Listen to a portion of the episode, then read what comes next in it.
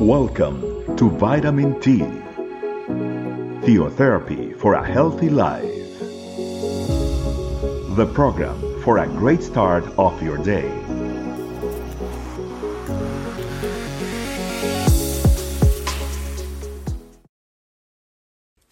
Hi, family. Welcome to another Vitamin T. Today we are going to be studying out of the book of Acts, chapter 2, verse 33. I have titled this meditation, Seeing and Hearing the Spirit of God.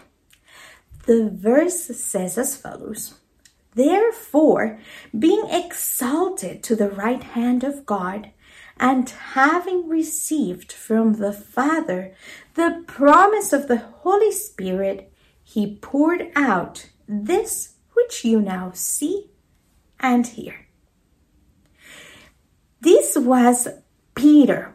Peter's sermon after he had received the Holy Spirit, he stood and he was speaking and preaching to the multitudes. Jesus had just been ascended. They had spent time in the upper room praying and received the gift of the Holy Spirit. People were saying they were drunk.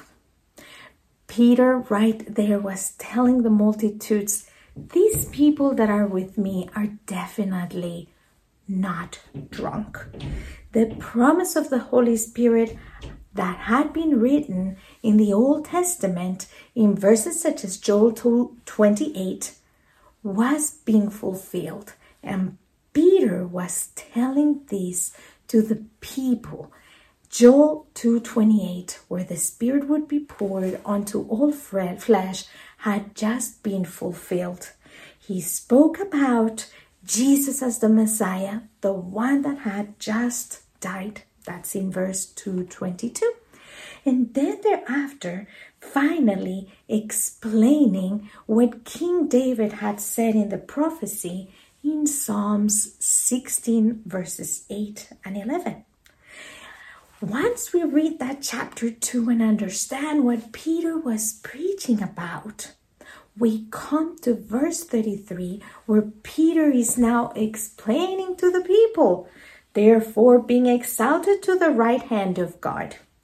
Jesus himself was exalted, but he did not exalt himself. He was exalted, meaning it did not come from his own doing.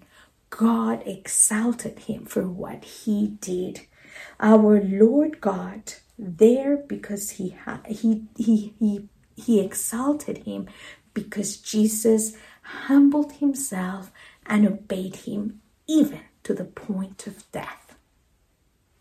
And then it was God who exalted him and gave him a, gave him a name above all names. And as a result, the promise that Jesus had given his disciples in John 14 16, where he said, And I will ask the Father, and he will give you another helper to be with you forever, was fulfilled. Let's read once again what it says in verse Acts chapter 2 verse 33. And having received from the Father the promise of the Holy Spirit, because he was humbled and obedient, he was exalted and given the Holy Spirit.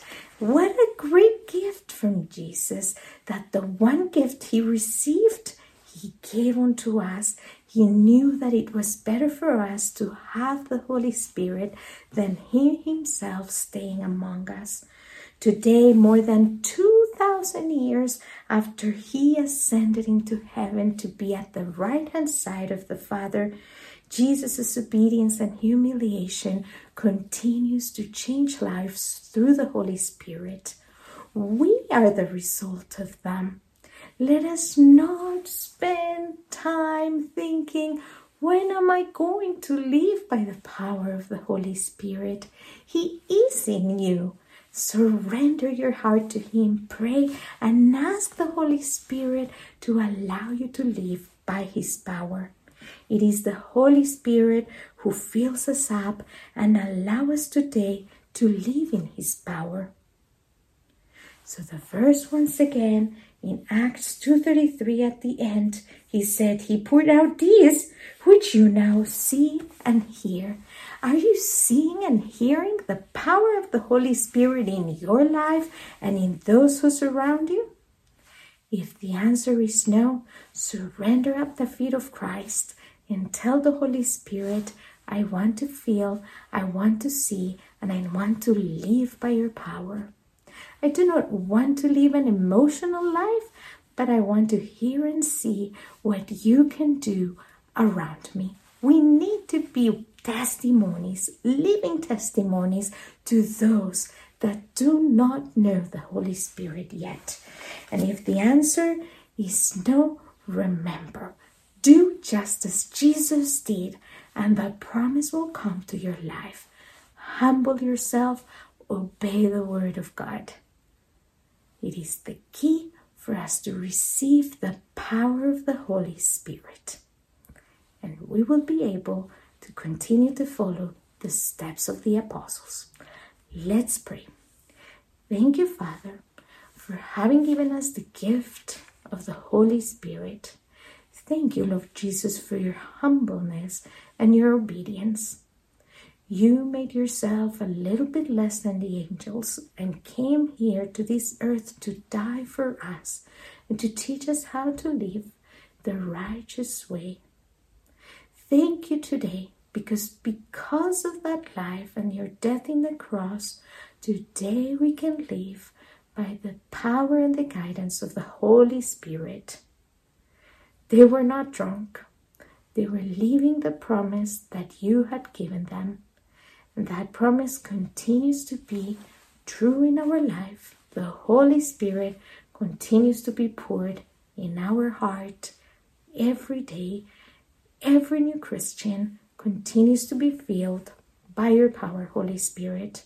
But we need to activate that power by humbling ourselves and obeying your word, knowing that you are awaiting to make of our life a life of power. Thank you once one more time for speaking to our life.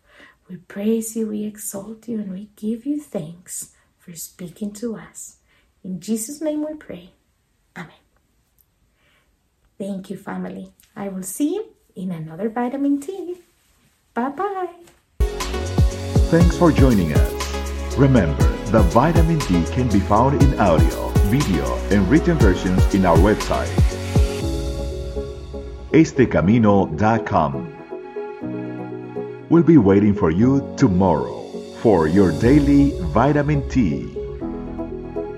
Theotherapy for a healthy life.